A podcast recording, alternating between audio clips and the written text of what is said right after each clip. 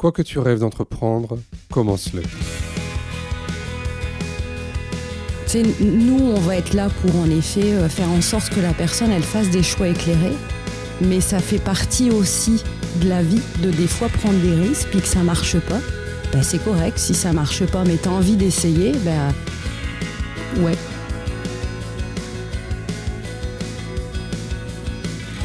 mais c'est aussi ça en même temps l'autodétermination. C'est à un moment donné de pouvoir te dire, euh, ben euh, ouais, c'est possible qu'on n'arrive pas toujours à, faire ces choses, mais être en se mettre aussi des fois en situation d'échec, ben, c'est apprendre et continuer euh, d'avancer.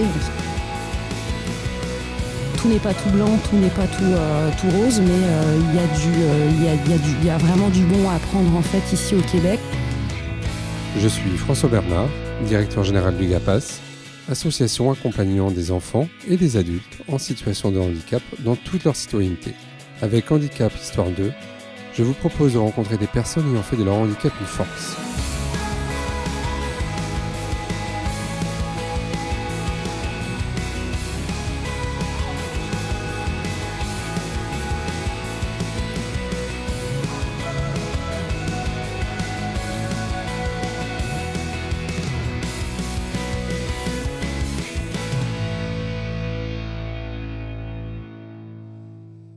Pour ce nouvel épisode de Handicap Histoire 2, eh bien, ce sera un épisode un peu spécial qui va être un hors-série consacré à deux amis qui vivent ici au Québec, à Terre-Neuve.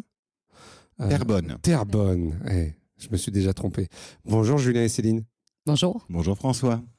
Merci de me recevoir chez vous. Alors, euh, c'est un, c'est comme je le disais, c'est un épisode qui est hors série, qui va être consacré à, deux Français qui vivent au Québec et qui sont justement devenus professionnels dans le secteur du handicap ici au Québec. Et ce qui m'intéressait, c'était justement d'échanger avec vous sur euh, bah voilà votre expérience euh, ici au Québec et puis celle que vous avez connue euh, avant en France.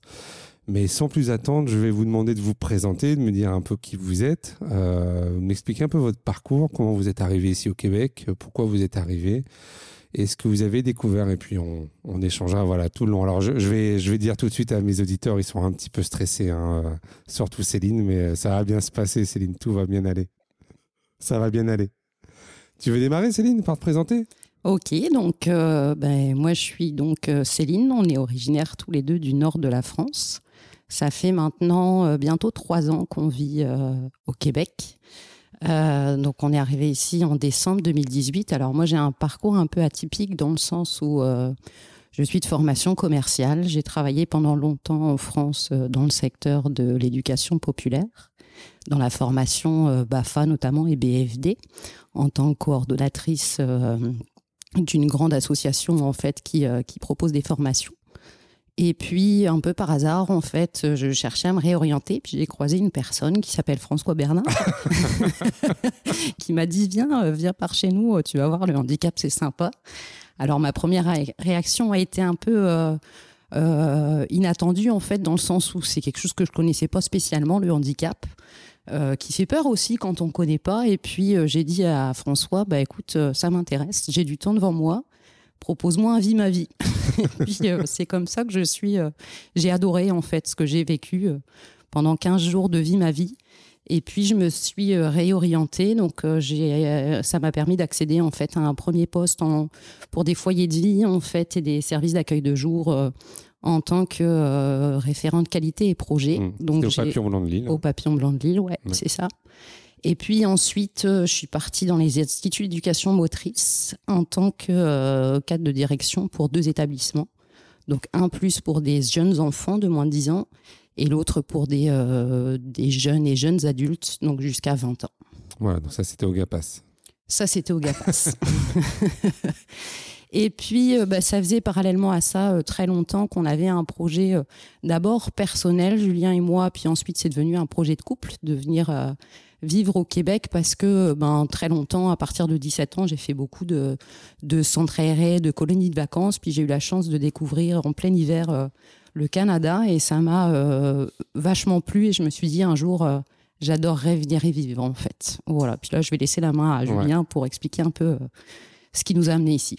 Alors, Julien, tu peux te présenter également, nous donner, donner quelques infos sur ton parcours aussi? Bien sûr. Donc moi c'est Julien, donc je suis de formation éducateur spécialisé. Euh, pareil que Céline, mon parcours est un peu atypique parce que j'ai une formation d'éducateur spécialisé, mais je n'ai jamais réellement exercé en tant qu'éducateur spécialisé.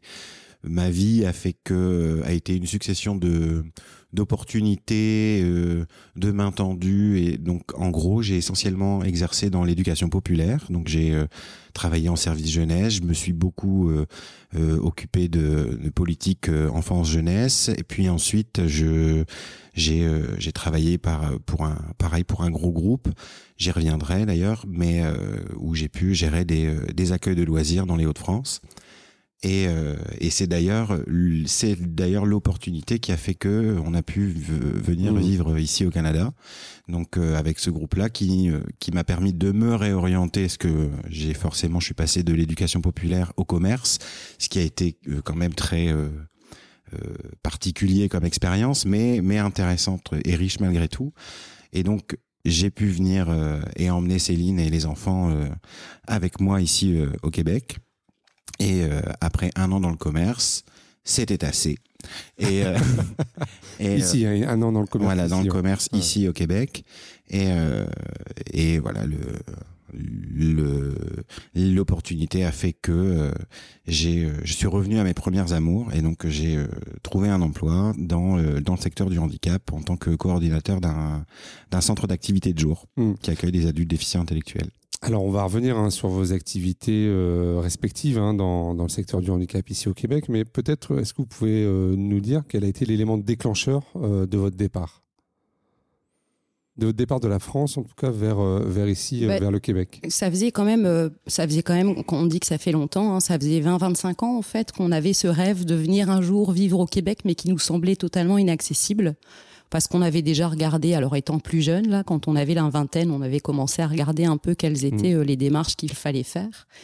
Et ça nous semblait, ça nous semblait inaccessible en fait. Et Julien, euh, de par euh, de par son l'entreprise avec laquelle il, il, travaillait, il y, a, il y a eu une pub en fait euh, interne qui a été faite auprès de son entreprise qui développait en fait des l'ouverture de magasins l'ouverture de magasins ici au Québec et donc Julien a dit bah tiens c'est peut-être une opportunité qui est à hmm. saisir en fait. Et donc on a sauté. Vous voulez qu'on cite le groupe ou pas? Bah euh, oui, oui, oui. Bah, en gros, je travaillais pour euh, ID Kids Group, donc euh, les marques Okaidi, O Baby, Jacadi, donc les, les, marques de vêtements pour enfants.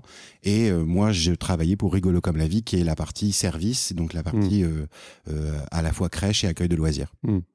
Donc effectivement, ben travaillant au siège moi du, du groupe ben, j'avais accès en fait à l'information internationale du euh, de la des marques des différentes marques. Mmh. et, euh, et j'ai vu passer euh, le projet de développement de des projets de magasins ici au, au Québec. Et ben ça ça a eu l'effet d'un flash en fait. Le, quand j'ai mmh. vu quand j'ai vu cette annonce là j'ai appelé Céline j'ai dit Céline ça développe le Québec. C'est peut-être l'occasion. Mmh. et Céline m'a dit mais on y va. Et voilà. C'est et c'est parti comme ça. Et un an après on était là alors, quand vous êtes arrivé, toi, tu avais un, poste ici, mais toi, Céline, tu n'en avais pas. Non, hein, c'est ça. Alors, euh, Julien, toi, tu as démarré ton, ton job ici, c'était quoi? Ah, Moi, j'étais co-responsable d'un magasin de vêtements au Kaidi. Ok. voilà. C'était très, euh, c'était, euh, c'était très nouveau pour moi. Hmm. C'était très très nouveau pour moi. Il a fallu que je réapprivoise un nouveau terrain de jeu. Euh, voilà, parce qu'il est important pour moi de prendre du plaisir au travail mmh. et euh, j'avais toutes mes preuves à faire, j'avais tout euh, tout à apprendre. Euh, voilà, il fallait vraiment apprivoiser ce nouvel environnement, ce que j'ai finalement réussi à faire.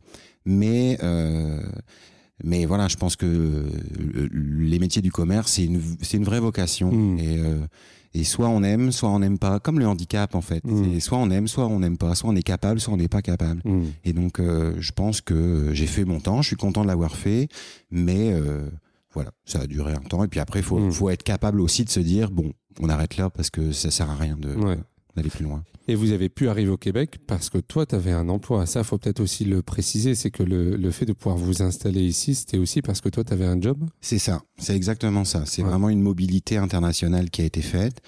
Euh, je suis resté euh, euh avec le même employeur. Hmm. Et donc, euh, effectivement, ça facilite les choses. De toute façon, le, le contexte ici au, au, Canada, on parle bien d'immigration choisie, et donc c'est le travail qui va permettre d'entrer sur le territoire. Hmm.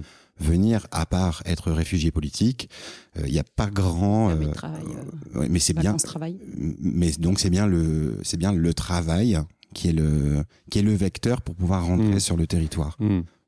Sans ça, on... Après, on, après, on se rend compte quand même, une fois qu'on est bien implanté ici, que c'est quand même accessible assez facilement, en fait, de- d'avoir accès à un permis fermé. Sauf que quand tu. Ça prend vraiment ce, de, de creuser un petit peu plus le dossier parce que euh, c'est euh, c'est quand même beaucoup de démarches administratives qui sont à faire et qui- là qui ont été très simplifiées parce Mhm. que euh, c'est l'entreprise qui a fait toutes ces démarches-là pour nous. Hmm. C'est quoi un permis de travail fermé? C'est un permis de travail où tu es euh, marié à ton employeur. C'est ce qui détermine ta présence sur le territoire. Un permis de travail fermé, c'est tu ne peux travailler que pour, en l'occurrence, moi c'était au Caïdi, je ne pouvais travailler que pour au Caïdi. Je ne pouvais pas démissionner et chercher un autre employeur. Si je démissionnais, ça nous mettait dehors. Tous. Et alors, comment vous êtes donc là sur un autre permis de travail? Alors, après, on a entamé effectivement des démarches euh, pour euh, faire en sorte que ce soit Céline qui soit. Alors, un permis de travail fermé octroie au conjoint de fait un permis de travail ouvert. Ok. Voilà. Et donc, moi, j'étais en permis de travail fermé avec Okaïdi, ce qui a permis à Céline de chercher un travail pour n'importe quel employeur. Alors, avec quelques restrictions quand même, elle peut pas travailler dans le dans le domaine de l'enseignement ou dans le travail du sexe, il faut le savoir, c'est noté sur le permis de travail. Ok. Euh, mais euh, voilà, donc euh, à part ça, Ouais, c'est ça. J'avais trois contraintes. J'avais pas le droit de, euh, de suivre de formation euh, diplômante. En fait, j'avais pas accès aux études. J'avais pas accès au métier de l'enseignement ou de l'enfance qui nécessite des euh, des des mm, des, euh, une, des visites médicales supplémentaires Mhm. et le travail du sexe. Ok. Ok, donc euh, après vous en êtes arrivé à ce que toi tu trouves un boulot. Alors Céline, est-ce que tu peux présenter là où tu es maintenant? Euh, donc moi j'ai euh, donc on est arrivé en décembre 2018. Moi j'ai commencé euh, bah, d'abord à nous installer un petit peu toute la famille puisque Mhm. Julien avait pris euh, tout de suite son travail en fait. Il commençait vraiment tout début janvier. Et puis je me suis mis à chercher un peu du travail. Alors c'est particulier parce que c'est pas les mêmes termes, c'est pas les mêmes euh, la, la même manière de recruter aussi. Hein, même ne serait-ce que sur un CV, ben ça prend de refaire tout ton CV parce qu'ici tu euh, tu mets pas euh, tu mets pas de photos, tu dis pas euh, ta situation euh, personnelle, si tu as des enfants, si tu es marié, si tu es célibataire. Donc tu dois refaire tout ton CV aussi différemment en fait. Et puis bah, au début, la première chose que j'ai faite, je me suis dit bah là où je trouverais certainement plus facilement, c'est dans le commerce.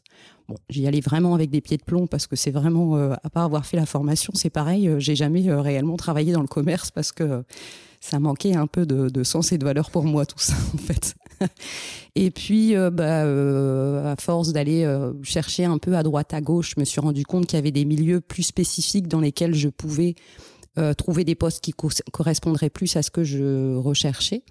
Et bah, j'ai eu un, premier entretien en fait à Compagnon de Montréal sur un je recrutais je, cherchais en fait je postulais sur un poste de coordonnatrice loisirs et euh, activités socio-communautaires et en fait j'ai été prise donc euh, je travaille toujours à l'heure actuelle chez Compagnon de Montréal euh, donc j'ai commencé en tant que coordonnatrice loisirs, puis ensuite je suis revenue, je suis devenue euh, huit mois après coordonnatrice hébergement et loisirs.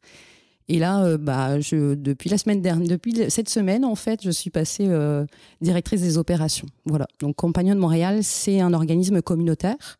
C'est l'équivalent d'une association en France, en Mhm. fait, qui euh, œuvre dans le champ du handicap et qui euh, accompagne des adultes qui vivent avec une déficience intellectuelle légère à, à modérée. euh, ou des, des troubles du spectre de l'autisme. Donc nous, on a trois gros secteurs d'activité, on va dire. On a un centre d'activité de jour et des activités socio-communautaires telles qu'une discothèque adaptée, alors qui fonctionne plus à l'heure actuelle, ben, en lien avec la situation euh, pandémique qu'on Mhm. vit actuellement. Ah, mais on a le droit de danser à partir du 15 novembre. hein. Ça y est, hein. ça a Ouais, été mais- autorisé par le gouvernement du Québec. je. Parce que là, pour l'instant, on n'a plus le droit de danser euh, au Québec, mais C'est ça? Ouais. Ouais, mais nous, on a une contrainte supplémentaire, c'est qu'on a une ressource intermédiaire aussi. Donc, il y a un hébergement, je dirais que c'est l'équivalent un peu d'un foyer de vie en France. Mhm. Et on a un service de formation socio- socio-professionnelle. Ok. Voilà. Ça représente à peu près combien de personnes accueillies? Ou accompagnées? Euh, alors, on a une trentaine de personnes sur le socio-pro. On a 26 places euh, au niveau de la ressource intermédiaire et on a une quarantaine d'inscrits euh, au centre d'activité de jour. La discothèque adaptée, par exemple, quand elle fonctionnait, c'était 100 à 150 personnes qui venaient tous les vendredis soirs sur, euh, sur la piste. Ok. Voilà. Juste, euh, donc, Compagnon de Montréal, au niveau de l'approche, on essaye vraiment d'être dans des courants de, de valorisation, d'autonomisation et d'autodétermination, en fait, des personnes qui, qu'on accompagne. quoi. Mhm. Voilà. Donc ça, c'est un service qui est complètement autonome d'un point de vue juridique. C'est pas rattaché à l'État ou au gouvernement. C'est ce qu'on va appeler un OBNL, en fait, quoi. Donc, une, un- une organisation à but non lucratif. Euh, alors, on travaille quand même en collaboration avec euh, le gouvernement de par les activités qu'on propose. Euh, sur le loisir et sur l'hébergement, on va travailler avec les SUS, donc les, sens- les centres universitaires intégrés, euh, des, euh, de la santé et des services sociaux, plus particulièrement le CRDI, donc c'est le centre de Réadaptation. réadaptation en déficience intellectuelle et en troubles du spectre de l'autisme Mhm. Euh, où on a quand même un cahier des charges assez précis en fait à, auquel on doit répondre. Et sur le service socio-professionnel, on est euh, dans une démarche un peu plus de passe-action. Et donc là, on travaille avec euh, Emploi Québec, qui est euh, l'équivalent du Pôle Emploi en fait en, Hmm. en France. Et alors toi, Julien, euh, t'es revenu à tes premiers amours? C'est ça. Alors, je, suis tu revenu, nous- euh, je suis revenu au handicap, donc j'ai postulé un poste de coordonnateur des activités euh, pour, un, pour une association qui s'appelle La Rose Bleue, qui est en périphérie de Montréal, donc à Mascouche exactement, qui est à peu près à 40 km de, 40, ki- kil- euh, pardon, 40 km de Montréal. C'est une petite association qui accueille des personnes qui vivent avec une déficience intellectuelle, un public adulte de 21, euh, de 20 à 60 ans, euh, où on les accueille tous les jours, euh, du lundi au vendredi, euh, pour vivre des activités euh, sociaux, euh, socio-éducatives, des activités de loisirs, essentiellement de la socialisation. Euh, et les, euh, la déficience, euh, la déficience intellectuelle, en tout cas le degré de déficience, va de la déficience légère au polyhandicap. Mhm. Donc on a on a une diversité en fait vraiment dans le dans le dans le handicap qui est accueilli. Ok. Et donc ça représente combien de personnes aussi accueillies? Différentes, ça va en représenter entre 80 et 100 différentes. Ok. Sur un même lieu d'accueil ou comment ça se passe? Alors, on va accueillir entre 20 et 30 personnes par jour Ouais. et ça va et sur toute sur toute une semaine, ça Mhm. va en représenter ça va en représenter euh, environ euh, environ 80 70 80 différentes et après au fur et à mesure de l'année, on va certaines personnes vont Mhm. plus venir ou revenir donc voilà. Donc en gros, c'est une centaine de personnes euh, En fait, c'est ta file active euh, 100. C'est après, euh, en capacité, tu as une capacité euh, à 30-40 Ouais, par jour. quoi. 30 personnes, ouais. 30 personnes, ok. Ça, et alors après, euh, les personnes sont accompagnées par quel type de profil dans vos services? Est-ce que c'est des éduques euh, Parce qu'on a quelquefois pas les mêmes euh, professionnels, que ce soit en France ou au Québec? Bah, il faut savoir qu'ici, en fait, euh, contrairement à la France, la France, euh, tout le secteur du handicap est quand même beaucoup euh, pris en charge par des associations. Mhm. Ici au Québec, il va y avoir des, il va y avoir des, des services qui vont être proposés directement par le gouvernement. Il va y avoir des services privés et d'autres services qui vont être plus communautaires, euh, plus communautaires en fait. Mhm. Voilà. Donc euh, On entend communautaire, association. hein. associatif, ouais, Mhm. c'est ça. Mhm. Euh, les ressources intermédiaires, c'est beaucoup de privés ou des ressources de type familial ou bah là chez nous du, du communautaire. Alors c'est sûr qu'entre le communautaire et le gouvernement, on va pas avoir euh, déjà les salaires sont pas les mêmes en fait. Mhm. Donc forcément des personnes qui sont diplômées vont plus aller euh, au public parce que ça paye mieux et parce que le, euh, le package un peu qui est offert euh, en termes d'avantages sociaux est intéressant. Mhm. Communautaire, euh, c'est plus compliqué en fait, donc c'est sûr qu'on va, on va pouvoir avoir plus des personnes qui sont encore aux études et qui travaillent à côté pour financer leurs études, parce qu'ici les études coûtent quand même assez cher et sont pas prises en charge comme en France. Mhm. Euh, on va avoir euh, bah, beaucoup de personnes qui viennent dans le cadre de PVT, permis vacances-travail, donc qui sont plus à l'international, euh, des profils d'éducateurs spécialisés, de d'AMP comme en France ou de moniteurs éducateurs qui ne peuvent pas prétendre à un travail dans le public parce qu'ils n'ont pas de diplôme québécois Mmh. ou d'équivalence en fait. Puis si tu as ça, bah euh, c'est c'est pas accessible. Si tu si t'as pas l'équivalence en fait ici, tu ne pourras pas accéder à un emploi dans le secteur public. Donc euh, nous, on va avoir, euh, ben, on, on va plus regarder en fait l'expérience des personnes, on va plus regarder un peu la motivation qu'ils ont, euh, l'approche qu'ils ont au niveau du handicap et de ce que toi tu défends.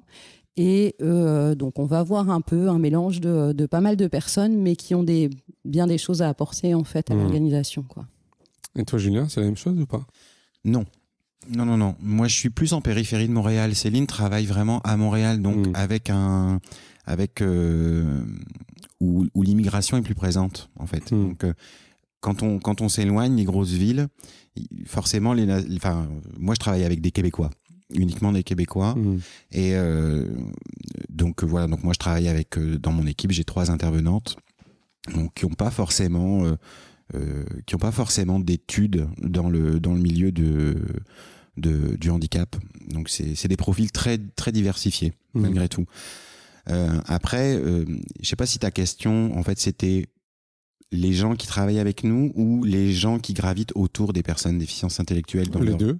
Les deux. parce que ici, les personnes, euh, les personnes, les éducateurs, enfin, il n'y a pas beaucoup d'éducateurs spécialisés dans les structures en tant que telles. Mmh. Les éducateurs spécialisés sont plus, vont plus avoir un travail euh, équivalent à l'assistante sociale en France, ou qui va euh, suivre la personne dans son parcours global. Dans une coordination. Alors. Ouais, ça va plus être de la coordination Mm. dans le parcours de la personne. Et donc, euh, concrètement, moi, je n'ai pas d'éducateur ni d'éducatrice spécialisée dans mon équipe, mais je vais parfois avoir affaire à, euh, à des travailleurs sociaux qui vont euh, vouloir euh, discuter un petit peu de la personne que j'accueille, savoir comment ça se passe et est-ce qu'on pourrait travailler ceci, est-ce qu'on pourrait travailler cela.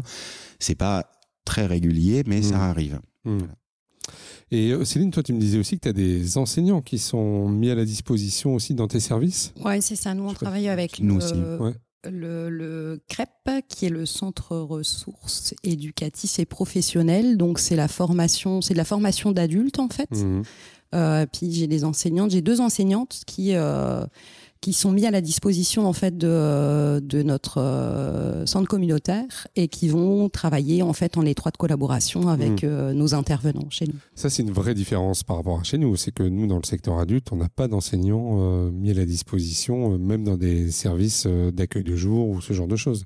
Ouais. Ça, pour le coup, c'est quand même un plus. Pour, Ah, c'est un vrai plus, Ouais. C'est un vrai plus. Alors et puis aussi dans le sens où elles, elles sont tenues à encore une fois un cahier des charges qui est précis avec Mm. des objectifs, avec un, programmes. Hein. un programme quand même Ouais. qui est, euh, euh, je crois, qui, qui fait 13 points là de mémoire. euh, mais voilà, ils ont des attendus en fait Ouais, et des évaluations à effectuer, etc. Donc c'est vraiment intéressant. On n'en trouve pas, je pense, dans tous les centres communautaires. C'est à toi de faire la démarche d'aller créer un, un partenariat avec. avec le avec le crêpe mais c'est euh, ouais c'est vraiment chouette moi je pense que la- on a une enseignante là chez nous qui travaille depuis euh, une dizaine d'années en fait je pense euh, à Compagnon et euh, ça apporte vraiment un un autre regard Mmh. Après, c'est c'est vraiment chaque commission scolaire va aussi avoir ses propres critères. Enfin, c'est pas ce qui va se passer à Montréal sera pas forcément vrai ailleurs. Après, ça va peut-être exister, mais autrement. Mmh. N- Notamment là, moi où je travaille, il- euh, on va avoir à peu près la même chose, mais là où euh, un compagnon de Montréal, vous avez vraiment une mise à disposition quasiment à temps complet en fait. Ouais, donc la personne fait partie de l'équipe. Là, moi, non. Moi, ils viennent, mais de manière temporaire. Ils viennent une matinée, et puis ils viennent euh, apporter leur spécificité. Où là, ça va être de la musicothérapie, de la gym douce, de la gym mémoire ou de la zoothérapie. Mhm. Donc là, moi, j'ai des des professeurs qui viennent avec une une pratique très spécifique et qui viennent euh, euh, déployer en fait un atelier. Alors oui, il y a une progression au fur et à mesure des semaines et euh, c'est moins rigoureux en termes de programme, mais il y a quand même des critères à respecter. Ils doivent évaluer le- les habiletés des personnes euh, au fur et à mesure de leur séance. Mais c'est une super richesse, ça, par Mhm. contre. C'est vraiment top. Et après, au niveau de vos financements, euh, est-ce que vous êtes sur des financements publics ou est-ce que vous devez aller chercher également des financements privés? T'as T'as besoin d'aller chercher. T'as vraiment besoin d'aller chercher des financements privés parce que tu t'en sors pas avec le public. Alors moi, j'essayais de regarder un peu euh, pour avoir l'équivalent là. Tu sais, je peux donner plus ou moins un prix de journée, mais ça reste quand même très très arbitraire en fait dans le sens où euh, d'une ressource intermédiaire à une autre en fonction de la taille de ta structure, en fonction de euh, euh, de de ta structure alors au niveau humain mais aussi au niveau bâtiment tu vas pas être financé de la même manière. Mais Mm. nous, on va être pour euh, le foyer de vie un peu sur un prix de journée à moins de 90 euros par jour et par personne en Mm. fait. Donc je pense que Pour si on prend l'hébergement, hein. l'équivalent sur l'hébergement, donc si on prend l'équivalent en France, on est quand même nettement en dessous de euh, de, euh, de ce qui peut euh, être proposé ici au Québec. Donc t'as pas le choix d'aller chercher des, des, des financements privés en fait pour Et ouais, ça, le fait d'aller chercher des financements privés, ça fait partie des fonctions de direction, quoi, souvent. Ouais. Hmm. Toi, Julien, c'est pareil sur euh, ton service? Oui, alors je serais pas capable de donner un prix de journée parce que je Ouais. j'en ai pas vraiment la Mm. notion, mais je sais en tout cas que euh, on a des financements euh, dits publics, mais on est forcément obligé d'aller chercher des financements ailleurs si on veut vraiment fonctionner correctement. Mm. C'est on court toujours un petit peu après l'argent. Ouais. Après, c'est aussi peut-être un peu plus culturel aussi ici, Oui. le, fait Oui, oui. De, de, de réussir à collecter aussi de l'argent dans le privé. Ou pas Ou- Oui, parce que c'est euh, euh, la levée de fonds, enfin tout ce qu'on peut voir là, dans les séries américaines, c'est Ouais. quelque chose qui est ré- qui est réel ici. Ouais, ouais. C'est euh, euh, il y a beaucoup de levées de fonds qui sont organisées. Les entreprises ont beaucoup de, de programmes comme ça, de, avec des fondations qui Mhm. vont qui vont soutenir des actions dans la communauté. Hmm. Le mot communauté, communautaire est très très très répandu ici, qui est assez mal perçu en France, Ouais. mais ici Ça n'a pas la même signification. Ouais, ouais. Hmm. Et euh, il y a un côté, euh, faut entendre par communautaire, solidaire, en fait. Il y a- Mm. Ça rime avec ça. Mais euh, oui, il y a, culturellement, il y a, les, les entreprises sont aussi impliquées dans, dans, dans le fait de mettre de l'argent dans des, euh, dans des activités communautaires. Hmm. Tu as aussi le côté bénévole qui est très développé d'ailleurs ici. Euh, très souvent, tu peux faire des appels, euh, des appels de, de bénévoles en fait pour euh, une action spécifique ou ce genre de choses. Et ça, c'est quelque chose qui fonctionne, qui fonctionne quand même relativement bien euh, ici. Là où en France, le bénévolat, c'est plus ce que c'était en fait. Mm. euh, Puis alors, vous disiez aussi que ici, c'est le plein emploi, hein, donc ça veut dire des difficultés à recruter à tous les niveaux. Ouais, le recrutement est vraiment très très difficile. Nous, on en est rendu là à, à avoir lancé euh, la semaine dernière une campagne internationale pour Mhm. aller chercher des gens à l'international parce qu'on n'arrive pas à recruter. Alors, on n'arrive pas à recruter parce qu'on a des salaires qui sont pas exceptionnels. Hmm. Euh, donc, on essaye de mettre, de compenser avec. euh, C'est quoi, c'est quoi un salaire d'un accompagnateur au compagnon de Montréal par mois? Par mois, je suis incapable de te le donner. Je peux te le donner à l'heure, en Ouais. fait. Un compagnon de Montréal, un, un, euh, un intervenant va gagner 15 dollars de l'heure D'accord. Ça fait sur quoi? une base horaire de 35 heures. Ça fait 12, 12 euros de l'heure? 11, 12 euros? Un peu moins même. hein. Un peu moins 15, 15 dollars, ça fait 10 euros à peu près. Ouais, c'est ça. Ouais, Ouais. ouais, ouais, c'est ça. Euh, après, Montréal, hein, Montréal, c'est quand même une ville où ça coûte quand même assez cher. Mm. Le- les, euh, la location, par exemple, le loyer, les loyers sont quand même vraiment chers. T'as Mm. que de la colocation ici, quasiment à Montréal. Ok. Euh, Et quand tu dis 15 dollars, c'est euh, 15 dollars net pour les personnes? Brut. Non, brut. Brut. Brut. c'est- moins en fait. hein. Alors après aussi avec euh, bah, tout le, toute la pandémie là euh, en ce moment on bénéficie euh, de euh, d'aides supplémentaires. Donc Mhm. là euh, par exemple les intervenants euh, qui travaillent à l'hébergement vont avoir une prime de 4 dollars de l'heure sur leurs heures travaillées. Mhm. C'est-à-dire qu'ils vont passer à 19 quand ils travaillent. Par contre s'ils sont malades ou s'ils sont en congé, ils retombent à 15 dollars. Hmm. Euh, sur le centre d'activité de jour. Ils ne peuvent pas bénéficier de cette prime parce que cette prime n'est accordée qu'aux personnes qui sont considérées comme euh, un poste un peu de préposé aux bénéficiaires. Donc un Mhm. peu l'équivalent d'un aide-soignant ou d'un euh, d'un AMP peut-être en France. Euh, donc ça crée quand même des grosses disparités. Ça crée que le, le recrutement est très difficile et on a un roulement de personnel qui est intense en fait. Euh, La l'ancienneté moyenne d'une personne chez nous, ça va être deux ans. Ouais, c'est pas beaucoup. hein. On n'est pas. Mais après, ça c'est quand même aussi très culturel. C'est que tu fais tu fais rarement au Québec carrière dans une même corporation. Hmm. Il y a quand même euh, tu- tu t'es quand même amené à changer souvent, à aller voir ce qui se passe ailleurs. Le droit du travail ici, déjà, euh, te permet de quitter un emploi euh, en claquant des doigts. Mmh. Tu peux te faire licencier aussi rapidement que tu peux démissionner. Donc euh, là où en France tu peux pas rompre un CDD par exemple, Mmh. euh, ici euh, tu, tu as un préavis de deux semaines quoi. Donc et encore tu n'es même pas obligé d'aller au bout. Donc donc forcément ça crée aussi cette ce comportement de, de se dire ben de toute manière puis tac je peux partir en un claquement de doigts et je peux trouver euh, je peux aller trouver ailleurs. C'est le, ouais. c'est le Mmh. plein emploi et en plus je peux facilement quitter l'emploi Mhm. actuel. Donc euh, effectivement c'est c'est très euh, c'est très mobile quoi. Mmh. Après, faut relativiser aussi dans le sens où c'est le c'est le, c'est le plein emploi et euh, le, le manque de personnel est criant partout, en fait. Mhm. Même Mhm. au, au, au niveau des, des, des SUS, là, euh, euh, les éducateurs, la branche avec laquelle on travaille, nous, le, le, on, on travaille, nous, avec un secteur, Montréal est découpé, des- découpé pardon, en, en plusieurs zones.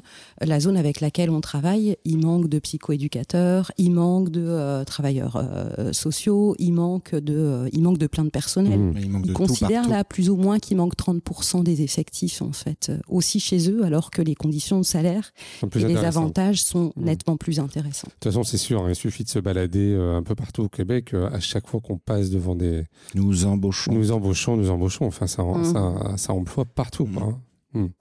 Alors, euh, si on rentre un peu plus dans le détail sur euh, l'accompagnement même des personnes en situation de handicap, qu'est-ce, que vous, qu'est-ce qui vous a le plus marqué quand vous êtes arrivé? Euh, Le, la façon euh, que euh, ici au Québec, leur vocabulaire est positif. Leur Mhm. façon de parler est positive. C'est pas une difficulté qu'on rencontre, c'est un défi, qu'on a à Mhm. relever. Euh, voilà, c'est tout plein de petites choses comme ça qui font que euh, ben forcément le discours positif amène une attitude positive et une façon de penser qui est plus positive. Donc déjà ça, ça, ça change tout et ça change énormément de Mhm. choses dans la façon de dans la façon d'aborder euh, le les, les, les situations qu'on peut rencontrer. Après culturellement, c'est aussi une une un peuple qui est hyper tolérant. Voilà, ils ont un, ils ont euh, ils ont des années d'avance sur euh, sur euh, sur l'Europe par rapport à ça où euh, le l'homosexualité, le le les transgenres, le changement de sexe, c'est pas un sujet. C'est pas un sujet ici. Le look n'est pas un problème aussi ici. La religion, la le- religion, la culture, ouais. euh, c'est très ouvert. Le Québec est très ouvert sur euh, les différences. Après, c'est vrai aussi. Moi, c'est toujours. J'ai quand même besoin toujours de nuancer dans le sens où euh, on a. Moi, je travaille à Montréal. On a habité pendant. Alors maintenant, on habite en périphérie de Montréal, mais on a aussi habité à Montréal. Montréal, c'est quand même une grosse ville. mhm. Ça, c'est très vrai euh, à Montréal, tout ce qu'on dit là, mais c'est sûr qu'à mon avis, si on s'éloigne un peu et on va euh, un peu plus en, en périphérie euh, des grandes villes, on doit être un peu Ça plus confronté à, à des difficultés, en fait. Mais de manière globale et générale, c'est vrai que l'approche est très positive et l'acceptation des différences Mhm. est aussi euh, euh, très, reco- très reconnue, en fait. Hmm. On en discutait là juste avant d'enregistrer sur euh, au niveau scolaire par rapport à vos deux enfants, euh, l'approche de l'école sur la positivité, la positive attitude, c'est ça n'a rien à voir avec ce que vous aviez connu avant. Bah, ils, ils sont tous les deux en, en- alors non, notre plus grand maintenant, Jules, est en, vient d'arriver en secondaire, mais Qui serait le collège sais, en France c'est ça. Mm. Très souvent en France, tu avais tendance à voir les enseignantes avec leur petit tableau en arrière où on te met des croix quand tu as un mauvais comportement. Ici, on pointe pas les mauvais comportements, on pointe les bons comportements, Mm. en fait. Donc l'approche, encore une fois, elle est complètement différente. Puis les, ce qui est euh, exceptionnel aussi au niveau des écoles ici, c'est que tu as une équipe enseignante, une équipe pédagogique en fait qui est vraiment euh, intéressante, qui est très diversifiée. Tu as un métier par exemple qui n'existe pas en France, qui est celui d'orthopédagogue. Mhm. Euh, c'est juste génial ce, ce, métier-là. Donc c'est une personne qui va venir en soutien en fait à l'enseignante et aux enfants qui sont en difficulté. Mais peu importe la difficulté, Puis ça te prend pas le fait d'avoir un handicap pour pouvoir avoir accès à une orthopédagogue. En fait, tout le monde, c'est ouvert à tous. C'est, t'as, Mm. t'as la moindre difficulté, ben on fait pas de différence non plus en fait. Puis dès qu'il y a quelqu'un qui est en difficulté, on va le raccrocher tout de suite au niveau du primaire. Puis le paquet est beaucoup mis sur le primaire. Dans le secondaire, tu vas moins retrouver des orthopédagogues, mais tout est mis en place en fait au niveau du primaire pour euh, euh, faciliter en fait la réussite des enfants à l'école. Hmm. Qu'est-ce qui vous a marqué d'autre sur l'accompagnement des personnes? Donc, il y a- d'abord une question de culture, d'approche, mais est-ce qu'il y a d'au- d'autres euh, signifiants pour vous? Alors, dans le secteur du handicap, par exemple, t'oublies, euh, t'oublies les grandes institutions avec les gros. Moi, ce qui m'a marqué en fait en Mm. France beaucoup, c'est ces grosses institutions avec les grosses grilles qui grincent, qui ferment et qui s'ouvrent, où tu dois montrer patte blanche avant de rentrer en fait. Hmm. Ici, ça n'existe pas, à moins d'être dans un milieu avec des personnes qui sont judiciarisées, en fait. Sinon, t'as pas ça. Moi, les, les, les, les, les gens qui viennent, qui, qui, qui vivent, euh, qui vivent à Compagnon de Montréal, ils rentrent et ils sortent euh, comme ils veulent. Alors, bien évidemment, il y a aussi derrière des, euh, des, euh, des, des règles. Il y a des personnes qui peuvent pas sortir seules parce Mhm. qu'elles ont besoin d'un accompagnement. Ça, on s'est mis en place, en fait. Mais Mhm. je veux dire, les gens font ce qui, enfin, l'ouverture euh, est vraiment euh, plus intéressante. Euh, on respecte, je trouve aussi plus euh, le choix des personnes.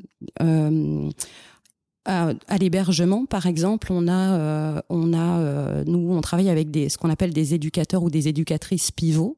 Donc, ce sont des personnes qui dépendent du gouvernement, hein, du CRDITED, comme je disais tout à l'heure, le Centre de réadaptation en déficience intellectuelle. Ces personnes ont pour mission de euh, d'accompagner euh, l'usager dans la réalisation de son projet de vie. Donc, elle va avoir des rencontres avec lui, et puis en fonction de ce que veut euh, la personne, donc je veux travailler, je veux avoir des activités, je veux, je veux changer de lieu de vie. Hmm. Bah, c'est l'éducatrice qui va mettre en place tout ça en fait. Puis nous, en tant que ressources intermédiaires, notre cahier des charges il va être différent, c'est qu'on va pouvoir être associé à certaines rencontres avec l'éducatrice, mais pas tout le temps. On va pas avoir accès à toute l'histoire de vie de la personne, juste ce dont on a besoin, puis on va répondre à une classification. Donc la classification, c'est un, euh, un registre qui va pointer euh, tous les besoins d'accompagnement qu'a la personne en fait. Puis ça, c'est à ça qu'on va devoir répondre. Donc en alimentation, est-ce qu'il y a un besoin d'accompagnement Dans les déplacements, est-ce qu'il peut se déplacer seul ou est-ce qu'il faut qu'il se déplace avec euh, avec quelqu'un, avec un intervenant? Au niveau des finances, comment ça marche? Et voilà, on va reprendre euh, 13 catégories comme ça. Au niveau des soins, pareil, euh, comment ça fonctionne? Et euh, donc nous, euh, là, on a, une on a des obligations par rapport à par rapport à cette classification-là. Ce qui est chouette ici, c'est que le fait que l'éducatrice, euh, la personne qui a une place dans un milieu, n'est pas plus ou moins enfermée dans ce milieu. C'est-à-dire que l'éducatrice pivot, qui n'est pas à l'interne de Compagnons de Montréal, bah, elle va s'assurer de faire en sorte que la personne puisse aller à différentes places. Nous, chez nous, à Compagnons de Montréal, on a un centre d'activité de jour, on a un, un service travail, on a une, une, euh, un hébergement. C'est très très rare. Je crois qu'il y a peut-être une personne qui est dans deux de nos services, mais sinon tous les autres sont à l'extérieur. Parce que Mmh. l'objectif n'est pas d'enfermer les gens dans un milieu, c'est vraiment de euh, qu'ils puissent se socialiser le plus possible en fait Mhm. et découvrir d'autres places, faire des rencontres, etc. Et éviter euh, un peu des ghettos aussi en fait, de Mhm. créer des ghettos.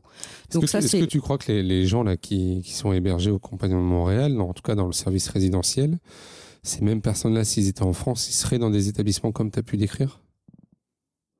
Est-ce qu'ils auraient moins de liberté euh, en France d'aller et venir, par exemple? Bah, je trouve. Ouais. Tu sais, ne serait-ce que ne serait-ce que ces grandes grilles là, Ouais, ouais. ça met déjà une barrière en fait, Mhm. une difficulté pour eux, mais aussi sur le regard et la projection qu'on peut donner des personnes de l'extérieur en Mhm. fait.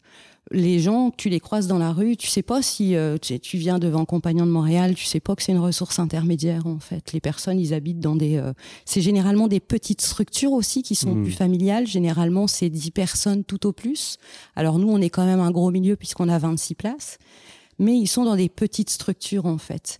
Donc c'est on est plus dans quelque chose de familial. On est moins dans quelque chose d'institutionnel. Hmm. Euh, et T'as des euh, surveillants de nuit, par exemple? Ouais. Ouais. Ouais. J'ai des surveillants de nuit, mais euh, bah, il se passe pas grand chose en fait. Hmm, hmm. Euh, euh, ouais, on a des, des surveillants de nuit. Puis je, trouve que pour avoir travaillé en foyer de vie, j'ai l'impression que les personnes sont, en termes d'autodétermination, par exemple, ben, leur pouvoir d'agir, je trouve qu'il est plus grand ici que ce que mm. j'ai pu connaître en France, en mm. fait. Tu rejoins un peu ce constat-là, toi, Julien, aussi, dans ce que tu connais aujourd'hui? Bah, Moi, je suis, une, je suis un lieu où les gens viennent. Oui, ils viennent à la journée. Voilà, moi, ils viennent à la journée, parfois, ils viennent deux, trois jours. Mais sur la question du choix, sur ce que disait euh, Céline, tu vois, sur le pouvoir d'agir? Euh, je le, je le note vraiment euh, chez les personnes qui, qui vivent en ressources ou en, ou en ressources euh, de type familial. Ouais. Alors ressources de type familial, je voudrais juste qu'on précise. Famille d'accueil. Voilà, c'est des familles d'accueil ici. Hein, c'est des personnes qui accueillent chez elles en hébergement des personnes en situation de handicap. Et souvent, on est quand même rendu à 6-8 personnes accueillies euh, quelquefois? Bah, ça peut aller jusqu'à 6-8, mais euh, généralement, la, plupart du temps, en tout cas moi, celles que je, auxquelles je suis confronté, ils sont plus 4-5. 4-5. Voilà. À Montréal, ça va être plus du, du moi, j'en connais à 9 places, par exemple. 9 mhm. places, généralement, c'est le maximum. La grosse différence entre la ressource de type familial et la ressource intermédiaire, ressource de type familial, le propriétaire vit sur place. Mhm. C'est vraiment la famille d'accueil. Ressource intermédiaire, le propriétaire ne vit pas sur place. Mhm. Il peut être intervenant, il peut faire les accompagnements sur place, mais il loge ailleurs. Ok. Alors, excuse-moi, je t'ai coupé, Julien, tout à l'heure. Hein. Oui, mais tu... sais plus ce que je disais. On était sur le pouvoir d'agir des personnes qui venaient à la journée. Donc, ouais, je le note, je le note vraiment euh, chez les personnes qui vivent en fait, euh, qui vivent en, euh, en famille d'accueil. Ouais. C'est plus complexe pour les pour les personnes qui vivent encore en famille naturelle où ils sont encore mhm. très dans leur enfin et, en, et en même temps c'est très compréhensible où le parent a du mal en fait encore à à se à se distancer et puis à permettre à son enfant qui n'en est plus un mhm. de permettre euh, de, de, de lui permettre de vivre sa vie d'adulte. Mhm. Alors certains ils sont vraiment dans dans la stimulation et pour d'autres c'est plus compliqué et en même temps c'est respectable aussi enfin c'est entendable et et, euh, et il faut le il faut le prendre en considération mais pour toutes ces personnes qui vivent encore en famille naturelle, ben on, on sent encore cette, euh, euh c'est tout est fait euh, à leur place et donc il faut les, les amener en fait mmh. vers ce côté-là. Alors par contre, ce que je note aussi, c'est que euh, ils font beaucoup de choses. Quoi. Ils ont vraiment un emploi du temps qui est euh, qui est vraiment euh, vraiment bien rempli. Ils viennent au centre d'activité, mais ils vont aussi au plateau de travail. Ils vont ils vont faire du bénévolat à droite, à gauche. Enfin, c'est ils ont. C'est-à-dire que quand ils sont pas au centre, ils, sur les journées, ils sont pas forcément accompagnés par vous, mais ils font d'autres choses. Et oui, ils font d'autres choses. Ils vont à l'école, ce qu'ils appellent ce qu'ils appellent l'école. Ils appellent l'école, oui, oui. Ça existe encore hein, pour le pour les adultes. Hein. Voilà, et donc donc ils ont vraiment un emploi du temps vraiment vraiment bien chargés, ils viennent en mmh. transport adapté. Enfin, c'est vraiment, euh, ils ont un bel emploi du temps, quoi. Mmh. Euh, sur la question des formations, est-ce que ça veut dire que les formations de base des professionnels ici au Québec euh, sont différentes de, alors notamment peut-être toi, Julien, de ce que tu as connu en tant qu'EduxP Est-ce que tu as des, aujourd'hui, tu as des professionnels qui, sont, qui ont été formés autrement que ce que toi, tu as pu avoir? Euh, moi, ce que je, les, les, personnes avec lesquelles je travaille n'ont pas de formation dans le social, mmh. tout simplement. Voilà, elles ont une. J'en ai une qui a une formation de préposé aux bénéficiaires. Euh, donc qui, est qui va être l'équivalent d'AMP ou d'auxiliaire euh, d'auxiliaire de vie. Mmh. Euh, après, j'en ai une qui a un bac en, criminologie, en sexologie, pardon. Et puis euh, et une autre, je pense que les, les études c'était pas trop euh, pas trop son truc. Mmh. Donc donc c'est vraiment pour le coup l'expérience professionnelle le qui est qui est en tout cas dans le communautaire, qui est vraiment qui est vraiment regardé de près. C'est pas tant les diplômes. Et puis, euh, souvent, la plupart des personnes qui ont fait des, euh, euh, des études d'éducateurs spécialisés ou de travailleurs sociaux se vouent au public tout de suite, mmh. directement. Tu rencontres la même chose, toi, ou pas, Céline? Moi, j'ai... Hmm, j'ai eu quand même des, des éducs qui venaient du public, puis qui avaient arrêté le public et qui sont venus travailler chez nous parce que parce que ça leur plaisait pas en fait, parce que ça correspondait pas, parce que c'est difficile, je pense, de travailler dans le public. Moi, je me moque gentiment de, des éducatrices pivots avec lesquelles on travaille, en leur disant que ce sont des euh, Je dis, c'est sympa comme métier d'être éducatrice administrative parce qu'elles elles ont énormément de paperasse à, compléter. Et donc, du coup, euh, c'est quand même très difficile, en fait, euh, le public. Nous, on va avoir euh, bah, des personnes qui sont de formation, mais d'autres pays. On peut avoir des personnes aussi, beaucoup, qui sont aux études. Donc, dans des études d'éduc, de, par exemple, mmh. et qui, à côté de ça, vont travailler. Parce que les études sont quand même euh, vraiment plus. Euh, c'est vraiment le principe de la formation à la carte en fait ici. C'est-à-dire tu peux prendre des cours du soir, tu peux euh, suivre un cycle de formation sur un trimestre, puis après arrêter pendant deux ans et puis reprendre un peu plus tard.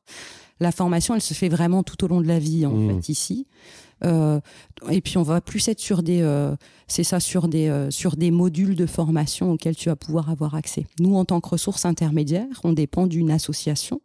Donc, on est affilié à une association et donc c'est l'association qui récupère les fonds pour les financements, pour les, les fonds des, les financements en fait pour la formation, des ressources intermédiaires. Donc, moi, je vais avoir accès à des, il y a, y a des formations qui sont obligatoires quand même au niveau des ressources intermédiaires celle de la loi 90, par exemple, pour euh, gérer tout ce qui est euh, administration des médicaments mmh. euh, et aussi soins plus invasifs. Parce que le, comment dire, les intervenants ont quand même une, casquette assez large au niveau de, du champ de, de, la santé. Là. Ils sont quand même amenés à faire des actes qui sont assez lourds et qui sont faits en France, par exemple, par des infirmières. Euh, on va voir les formations RCR, donc l'équivalent des premiers secours qui vont être obligatoires. Et puis après, on va avoir accès à tout un catalogue de formations, en fait, euh, euh, pour, pour, pour perfectionner, en fait, pour professionnaliser davantage mmh. nos intervenants. Est-ce que vous êtes amené à travailler un peu avec le libéral? Est-ce que vous avez des, des, liens avec des, des psychomotriciens ou, ce type de, de fonction-là ou pas dans le secteur adulte? Moi, non. Non? Quand tu non généralement quand une personne va être prise en charge va avoir un service auprès du CRDI tel que l'hébergement ça va être vraiment du personnel interne du CRDI qui mmh. va devoir intervenir, ce qui est quand même très problématique. Ouais, c'est ça. Mmh. Ce qui est très problématique parce que comme il manque cruellement de euh, postes, euh, de personnel, mais on peut se retrouver avec des personnes qui sont quand même en attente de service depuis plusieurs mois, voire plusieurs années. Hmm. Moi, j'ai des personnes qui attendent euh, un service de psycho-aide, euh, de psychoéducateur ou psychoéducatrice depuis deux ans. Puis comme ils sont hmm. pas prioritaires, parce qu'ils sont pas, il n'y a pas une urgence en fait à, à avoir accès à ce service-là. Ben, pour l'instant, en fait, on répond pas au service. C'est la même chose au niveau de la santé, je crois. Hein.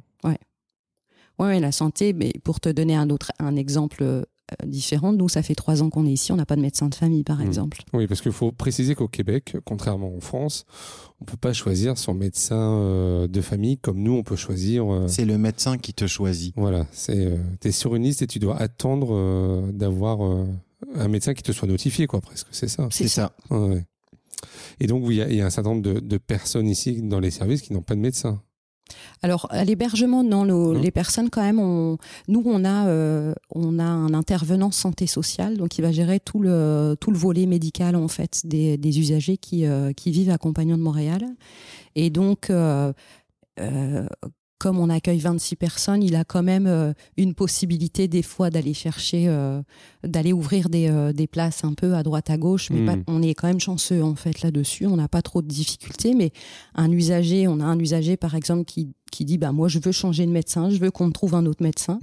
Bah, pourrait, ok, on va, on va répondre à ta demande puisque c'est ton souhait, mais tu vas être sur liste d'attente, ça risque d'être long, etc. Euh. parce que si tu t'entends pas bien avec le médecin, t'as pas le choix, quoi. C'est, celui qui t'a été donné et il faut ah. le garder. Ça, ou alors il faut que tu, euh, ou alors faut que tu ailles en clinique privée où tu vas payer 150 dollars ta, ta consultation. Mais c'est concrètement c'est ce qui se passe. Hmm. Moi dans les dans euh, les, les personnes que j'accueille, euh, qui pour la plupart vivent en famille naturelle, mmh. euh, ben certains ont un médecin de famille, d'autres n'en ont pas. Donc pour aller voir un médecin, quand t'as pas de médecin de famille, c'est soit tu vas aux urgences et tu sais quand tu rentres, mais tu sais pas quand tu ressors des urgences. Mmh. Si tu payes aussi.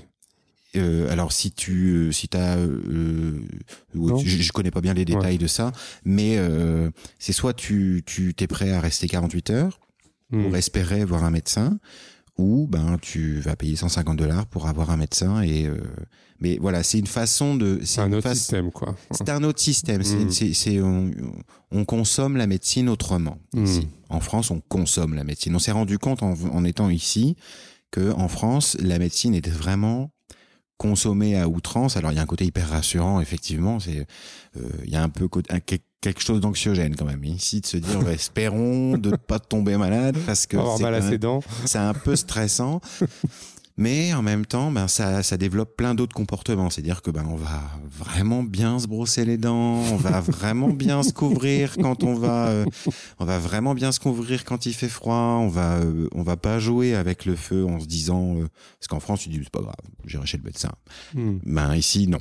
Tu, tu peux pas dire ça. Après, tu peux avoir accès à des plateformes un peu l'équivalent de Doctolib, là, où tu vas pouvoir te trouver un médecin. virtuelle, euh, soit en médecine, une consultation virtuelle. Alors, euh, c'est vrai. Moi, je l'ai fait une fois, euh, c'est quand même particulier. Ou alors, tu vas pouvoir aller voir un médecin, mais moi, j'ai voulu le faire ça aussi, pareil. Une fois, j'avais mal, j'avais mal au dos. Euh, donc j'y suis allée pour ce symptôme-là. Tu ne demandes pas un truc en plus, tu vas juste pour ça et puis tu fais une heure de route parce que c'est à l'autre bout de Montréal en fait. Et c'est à ce moment-là parce que tu n'as qu'une place, puis c'est là maintenant. C'est LOL. Quelle est la place des familles ici dans l'accompagnement des personnes? Est-ce qu'elle est, est, qu'elle est fondamentalement euh, différente? Est-ce que c'est est -ce c'est différent qu'en France? Quel lien vous avez vous avec, avec les familles? En ce qui me concerne, moi j'ai un lien très étroit en fait avec les familles mmh. et, euh, et c'est les premiers, euh, c'est vraiment nos, premiers alliés quoi. C'est nos premiers alliés. Alors après moi, hein, je précise bien, je suis un centre d'activité de jour et donc je suis un lieu de loisir pour eux. Donc euh, euh j'ai pas, euh, j'ai pas un poids phénoménal en fait dans leur vie. Je suis juste une espèce de bulle d'oxygène dans leur euh, dans leur emploi du temps ou dans l'accompagnement qu'ils peuvent avoir ou dans toutes les procédures qu'elles peuvent qu'elles peuvent vivre. Mais euh, il est important pour euh, pour pour moi et pour l'association en tout cas que les parents soient mis à contribution c'est vrai c'est vraiment et puis enfin de toute manière c'est ils ont ils ont ils en ont encore besoin en fait ils ont mmh. encore besoin de leurs parents donc euh, après, le, travail avec les familles, c'est euh, de leur faire accepter que on s'occupe de leur enfant qui est un adulte. Voilà, et que régulièrement j'ai des gens au téléphone qui me disent euh, ah vous vous occupez bien des enfants, hmm. il faut glissement, enfin tout doucement glisser le fait que c'est pas des enfants, hmm. c'est votre enfant, mais ça n'en est pas, ça n'en est plus un. Céline, toi de ton côté? Moi, j'en je travaille pas beaucoup avec les familles, alors un petit peu au centre d'activité de jour en effet, parce qu'on a quelques familles, donc là on a des, liens un petit peu plus étroits quand ils sont euh, euh, soit en famille naturelle encore, ou alors euh, quand le, la sœur ou le frère ou les parents vont être tuteurs ou curateurs de leurs enfants, on va avoir des contacts avec eux. À l'hébergement, on en a, mais c'est plus distancé quand même, puisque c'est vraiment le travail de l'éducateur ou de l'éducatrice pivot, en fait, euh, qui va, euh, ben, encore une fois, qui gravite autour de la personne et qui va être un peu le, lien avec euh, les différents, les différents endroits où, est, où va la personne. Mmh. Donc c'est vraiment plus le travail de l'éducateur ou de l'éducatrice pivot. Par rapport à vos, à vos expériences et puis au, à votre culture aussi française, qu'est-ce que vous apportez, vous, ici, en tant que professionnel, dans, les, dans les services québécois? Oh, elle est dure ta question. elle, est, elle, est difficile. Euh, alors, ce qu'il faut, c'est aussi se dire que on est français et donc on est étranger, nous, ici. Hmm. Donc, il faut y aller avec toute l'humilité qui convient. C'est-à-dire qu'on a beau parler la même langue, mm. on n'a pas la même culture, mm. et on n'a pas la même façon de penser, on n'a pas les mêmes codes, les mêmes références. Et donc, c'est, euh, il faut vraiment le prendre en considération. Après, le naturel très français, le, côté très cash, très ironique, très on pose le cadre, on va droit au but, euh, euh, où on n'a pas peur d'aller à l'affrontement, voire à la confrontation d'idées. il faut y aller doucement. Il faut y aller doucement et une fois que le terrain est préparé, que les gens commencent aussi à, accepter cette différence-là, parce que c'est nous qui avons la différence et c'est pas eux. Mmh. Donc, euh, une fois que les gens ont commencé à, ouvrir, ouvrir la porte de ça, bah là après, bah, le, le naturel revient et il n'y a plus de sujet. Mm. Et c'est vrai que dans un premier temps, il faut, euh, faut faire un monde honorable et puis euh, accepter le fait que, euh, parce qu'en tant que Français, on pourrait très bien, euh, très vite, la caricature du Français, c'est on a le savoir. On Mhm. sait, euh, ça se passe comme ça, ça devrait se passer comme ça. Pourquoi vous faites comme ça Ça va pas ce que vous faites. Faut, Mhm. Et si ça, si on fait ça, mais j'ai envie de dire quel que soit le lieu, mais encore plus ici, alors là, on est grillé. On se fait, mais euh, on se fait, on est les maudits français. Mm. Bon. Et, c'est normal. Mais oui, mais oui, mais oui, oui, oui, mais c'est pour ça qu'il faut, qu'il faut, euh, qu'il faut euh, accepter. Enfin, quand on est, euh, on est immigrant. En fait, on est Mhm. immigrant et euh, et c'est un vrai statut qu'il faut euh, qu'il faut accepter et puis il faut parfois aussi euh, accepter le fait que ben on n'est pas accepté Mm. de temps en temps et donc euh, ça arrive pas souvent mais quand ça arrive euh, ben on se le prend vraiment Ouais. et euh, et ça résonne fort quoi Mhm. donc euh, mais faut il faut faut y aller avec humilité et puis une fois que une fois que les gens voient qu'on est de bonne volonté et qu'on veut apprendre aussi qu'on veut faire ses preuves en fait euh, c'est comme partout tout va bien Mm. Et toi, Céline, alors, parce que tu n'as pas complètement répondu à ma Ah, question pardon. sur euh, qu'est-ce que toi tu as apporté? Ici. euh, Ah, j'ai fait que l'introduction moi c'est ça. Elle Alors, peut-être. Céline, Ah, allez, non, mais, non, mais Julien, tu, tu- je te laisse encore réfléchir. Céline a réfléchi normalement. J'ai eu le temps. elle lit son texte J'ai eu le temps, c'est pas vrai. J'ai pas le droit à mon Ouais, téléphone. alors, je, je peux le raconter. Céline avait prévu euh, de lire un texte. Je lui ai interdit d'ouvrir son téléphone pour lire son texte. Non, mais c'est pas vrai. Alors, euh, parce que je voulais bien faire les choses et justement, je voulais être. euh, ça me tenait à cœur d'être respectueuse et bienveillante par rapport à ce que je vais dire. Parce Mhm. que justement, je veux pas arriver avec mes gros sabots et puis dire oh, ici, il n'y a rien qui va ou en France, c'est nul ce qui est proposé. Mhm. Je voulais être juste, euh, le plus juste possible dans, euh, dans, dans ce que j'allais dire.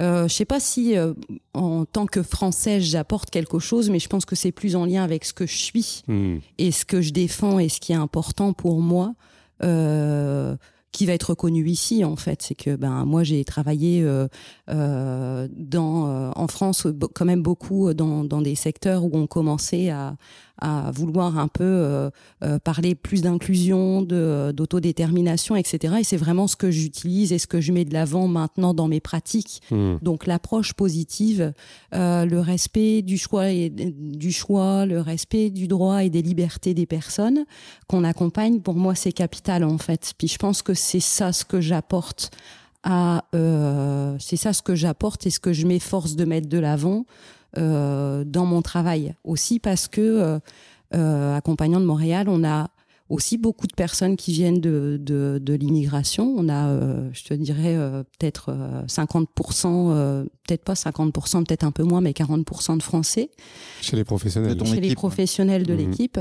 Et donc, euh, ben, euh, ça prend de s'assurer en fait qu'on vienne pas avec euh, à vouloir reproduire ce qu'on fait en France, mais Mhm. d'être bien ouvert à ce qui se fait ici, de s'enrichir de ce qui se fait ici, et puis de peut-être venir euh, euh, lisser davantage certaines choses qui pourraient euh, gagner Mhm. encore un peu en qualité en Mhm. fait quoi. l'idée c'est pas de c'est pas de d'accompagner les gens vers le système français quoi Ouais, ouais. Voilà, donc euh, il faut les accompagner vers le système euh, québécois. Donc, euh, et donc pour répondre à ta question, euh, moi je pense pas avoir apporté une particularité française. Mm. C'est euh, on apporte euh, ce qu'on est en fait. Et donc euh, donc euh, ma personnalité moi va être plus dans le le l'oser dire, dans le, euh, être capable de dire, être capable d'entendre aussi. Euh, et donc euh, donc moi je- voilà c'est Mhm. à apporter l'humour, l'ironie, enfin toutes ces choses qui sont euh,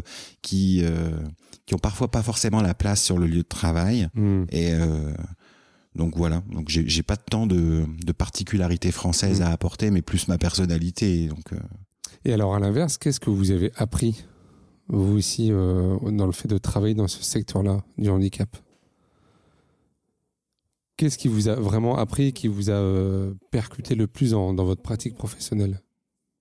Le, ouais, moi je reviens sur le, le rôle un peu de l'éduc pivot, qui est vraiment là. Ouais. pour- qui est un peu le garde-fou de justement du respect euh, des droits de la personne, de, de, de, son mode de vie, de ses choix de vie. Hmm. Le, fait qu'il, le fait qu'il soit pas rattaché euh, à l'organisme communautaire, ça, ça, ça joue. Ah bah pour moi ça joue énormément hmm. en fait, parce qu'il est là pour te dire, eh oh non c'est pas ça ce qu'il veut.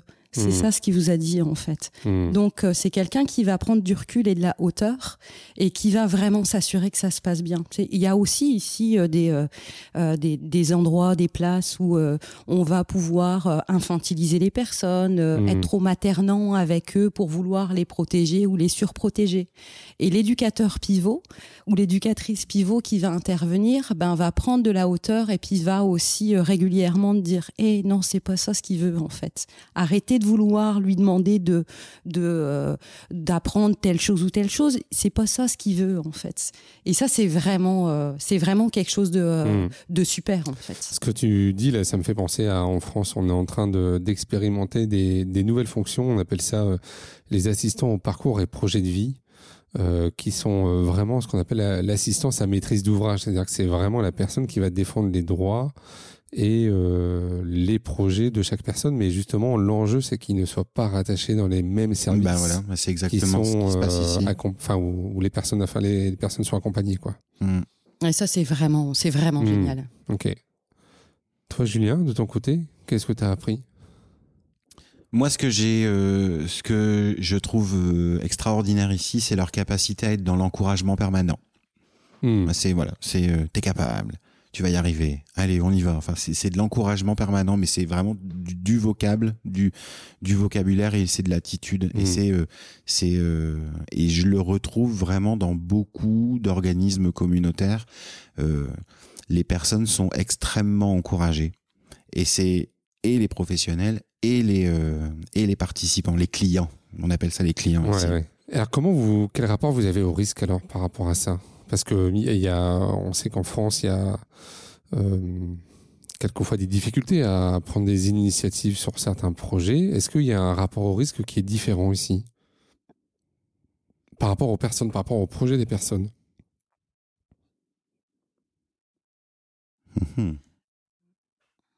Mais non. Euh, je trouve que euh, nous, on va être là pour en effet euh, faire en sorte que la personne, elle fasse des choix éclairés, mais ça fait partie aussi de la vie de des fois prendre des risques, puis que ça marche pas. Ben, c'est correct. Si ça marche pas, mais tu as envie d'essayer, ben, ouais, tu as envie de travailler, ça va peut-être être difficile. Alors, c'est pour ça aussi qu'il n'y a pas que des éducateurs pivots qui vont intervenir auprès des personnes. En fonction d'une situation, ils vont pouvoir faire appel à certains de leurs collègues, par exemple une travailleuse sociale ou un travailleur social, pour s'assurer que la personne comprend bien les, les enjeux euh, euh, de, euh, du, de ses choix, de, du choix qu'elle veut mmh faire. Et bah, tu as envie de le tester, teste-le, mais c'est aussi ça en même temps l'autodétermination. C'est à un moment donné de pouvoir te dire, euh, ben euh, ouais, c'est possible qu'on n'arrive pas toujours à, à, faire ces choses, mais être en situ se mettre aussi des fois en situation d'échec, bah, c'est apprendre et puis continuer euh, d'avancer en fait. Mmh. Toi, Julien? Mais Je suis pas trop confronté, moi, au projet, au, réellement au projet des personnes. Ouais. Je suis pas vraiment inclus moi au projet de. Je suis vraiment une. Je suis vraiment un centre d'activité. Euh, je vais avoir un projet à l'interne. On va, on va, on va développer des projets. Euh, euh, donc les personnes vont vont faire des choix, vont euh, parfois se tromper, vont parfois aimer ou pas aimer. Enfin, le tout c'est de les accompagner sur le fait d'assumer des choix et, et de se dire bon bah là ça a marché, tant mieux, on félicite. Et ça n'a pas marché, ben on on, on, revire de bord et puis on, on, tente autre chose. Oui, moi ce que j'entends quand même, c'est quand même la possibilité de tester beaucoup, quoi. Ah oui. Expérimenter, mmh. on essaye, on essaye. T'as envie de faire, as envie de travailler, par exemple? Mmh. Ils ont accès ici à beaucoup de stages. C'est-à-dire que ça va pas encore être un vrai travail, mais ça va être des stages ou des personnes pour qui ce serait vraiment compliqué de travailler, mais qui ont mmh. souhait, ils disent mais non, mais moi je veux travailler en fait. Donc à ces personnes, on va proposer des stages. Ça va pas être les mêmes attendus et les mêmes objectifs qu'un vrai travail, mais on va quand même répondre à, euh, à ce souhait qu'a la personne en fait d'avoir une vie active. Mmh. Qu'est-ce que vous auriez envie de dire à, à des professionnels euh, euh, français qui souhaiteraient rejoindre le Québec? Ou à des gens comme, euh, qui se posent la question de, rejoindre le Québec bah, c'est une chouette aventure. Bah, c'est alors déjà on choisit pas le Québec. Euh, euh, non, je vais formuler ça différemment. En fait, c'est que le Québec, l'hiver, il fait froid. Puis il faut le savoir, parce qu'il y a beaucoup de Français qu'on a croisés, par exemple, ici, qui sont rentrés en France en disant, mais l'hiver, il fait noir trop vite ou il fait trop froid. Ben ouais, mais c'est le Québec, c'est, le Québec où t'es. Donc forcément, il fait très chaud l'été, il fait 40 degrés l'été, t'es mouillé. Et puis l'hiver, t'es mouillé aussi, mais t'es mouillé par la neige. Donc déjà, ça, c'est important de le savoir. Quand tu viens au Québec, tu sais que t'as des, des saisons qui sont différentes et qu'il fait très froid ou très chaud. Après, c'est une super expérience de vie. Je trouve que moi, ça, j'ai pas répondu complètement à ta question en fait, mais moi, je sais que ma manière de recruter a quand même fondamentalement changé ici. Euh, L'ouverture euh, est quand même exceptionnelle le côté respect et bienveillance, tu sais, je pense que c'est déjà des choses que j'avais en France, mais mhm. que j'ai encore décuplé davantage ici, et qui est vraiment, euh, moi, que j'apprécie beaucoup. Euh, c'est vraiment une chouette expérience. Alors, il y en a qui vont dire que euh, entre ce qu'on entre ce qu'on nous vend du Québec en France et la réalité, il y a un monde oui, bah tout n'est pas tout tout n'est pas tout blanc, tout n'est pas tout euh, tout rose, mais euh, il y a du euh, il y a il y a y vraiment du bon à prendre en fait ici au Québec. C'est une belle c'est une belle expérience que nous on vit. Alors encore une fois, nous on n'est pas venus au Québec pour découvrir le secteur du handicap, mais parce qu'à la mmh. base c'était vraiment un projet un projet personnel. On est venu au Québec pour découvrir le Québec. Et moi, c'est ça le conseil que je vais donner. C'est si vous venez au Québec, venez pour le Québec. Euh, parce que sinon, euh, vous allez être euh, systématiquement dans la comparaison. Si tu viens en tant que travailleur social pour travailler dans le social du Québec, tu vas systématiquement comparer le secteur social québécois au secteur social français. Alors que en France, ce que tu vois du Québec, ce sont les travaux de recherche. Mmh. Et les travaux de recherche sont, oui, extrêmement bons à la pointe. Ils sont hyper avant-gardistes. Ils sont, euh, c'est extraordinaire parce que euh, ils ont un niveau de réflexion qui est euh, qui est qui est incroyable. Mais il y a un gros, gros, gros delta avec la mise en application sur le terrain parce que le système n'est pas le même qu'en France. Et donc, euh, c'est un bon système mais euh, il y a un gros décalage entre les travaux de recherche et la vraie vie sur le terrain. Alors c'est bien d'avoir cette étoile à atteindre, mais quand on vient euh, avec cette représentation-là du Québec, eh ben on descend du grenier à la cave. Et c'est pour ça qu'il faut pas venir ici pour travailler dans le secteur social. Il faut venir au Québec pour le Québec c'est ça qui va garantir en fait une expatriation réussie. Et après, bon, il y a, y a d'autres, il y a autant de, il y a autant de parcours que de que de que de projets d'expatriation. Il y en a certains qui vont venir juste un an pour venir justement découvrir le travail mmh. social, mais euh, mais c'est euh, euh, ça, ça, reste un, un, système hyper intéressant, très inclusif, très positif. Les personnes sont très déployées dans la société et, et c'est quelque chose de très riche il y a aussi ses inconvénients, mais il faut pas rester bloqué dessus. Sinon, on va, euh, euh, on est dans un système nord-américain et donc c'est euh, ça, ça, creuse aussi les inégalités, ce système-là, mmh. et donc il faut il faut l'accepter. Donc c'est il faut, faut, pas être dans la comparaison avec la France. Il y a très peu de choses qui Mais oui, comparables. bien sûr, comme déjà le système n'est pas le même, c'est difficile de comparer des choses qui ne le sont pas à la base. Quoi. Ouais. Euh, pourquoi tu disais euh, que les travaux de recherche ne se reflètent pas forcément ou qu'il y a un delta euh, sur leur mise en œuvre? C'est-à-dire qu'il y a un manque à un moment donné de, transfert de, la connaissance scientifique sur le terrain? Moi, je pense. En fait, je pense que le transfert, le transfert des recherches se fait au niveau du public. Donc ah, l'information arrive au public, mais dans les SUS, les CRDI, c'est ça. Mais la majorité des accueils sont dans le communautaire. Et donc, euh, ces informations-là n'arrivent pas forcément au communautaire ou sont hors d'accès, c'est-à-dire qu'il faut les payer. Et déjà que le communautaire court après le court après l'argent, ben voilà, donc c'est une difficulté mmh. supplémentaire. Donc c'est euh, et en tant que Français, quand on vient au Québec, à moins d'avoir le diplôme québécois ou l'équivalence, et eh ben en fait on découvre le communautaire, mmh. on découvre pas le public. Et donc forcément, ben, on se dit, oula, c'est pas du tout ce à quoi je m'attendais. Hmm. Et euh, c'est tout aussi bien, mais c'est pas ce à quoi on s'attend. Hmm.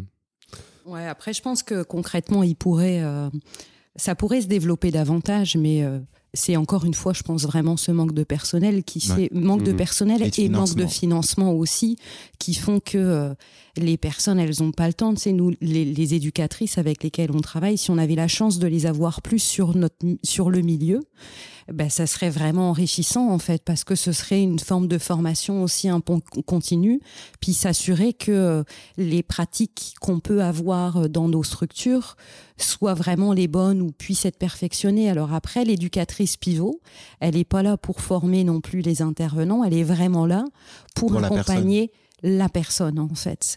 Donc euh, c'est parfois un peu euh, un peu compliqué, mais euh, ouais, je pense que c'est plus euh, lié en fait à un manque de financement, à une grosse machine. Le SUS c'est quand même une très très grosse Mhm. machine, qu'il l'est plus encore d'ailleurs depuis quelques années, depuis que tout a été Tout ouais. a été fu- fusionné et et c'est ça ce qui fait que, que, que c'est difficile du coup de déployer davantage en fait les travaux de recherche, je pense.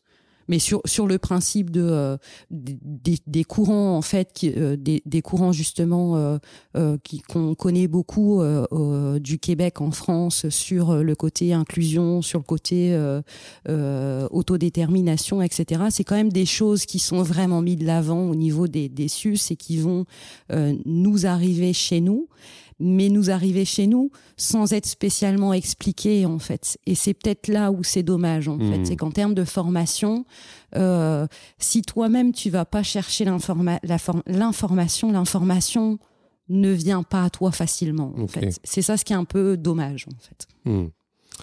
Et donc ça veut dire que si vous, euh, si demain vous devez euh, revenir en France et retravailler dans le dans le secteur, euh, vous auriez envie de travailler sur quel quel sujet? En particulier alors par rapport à ce que vous en connaissez de la France?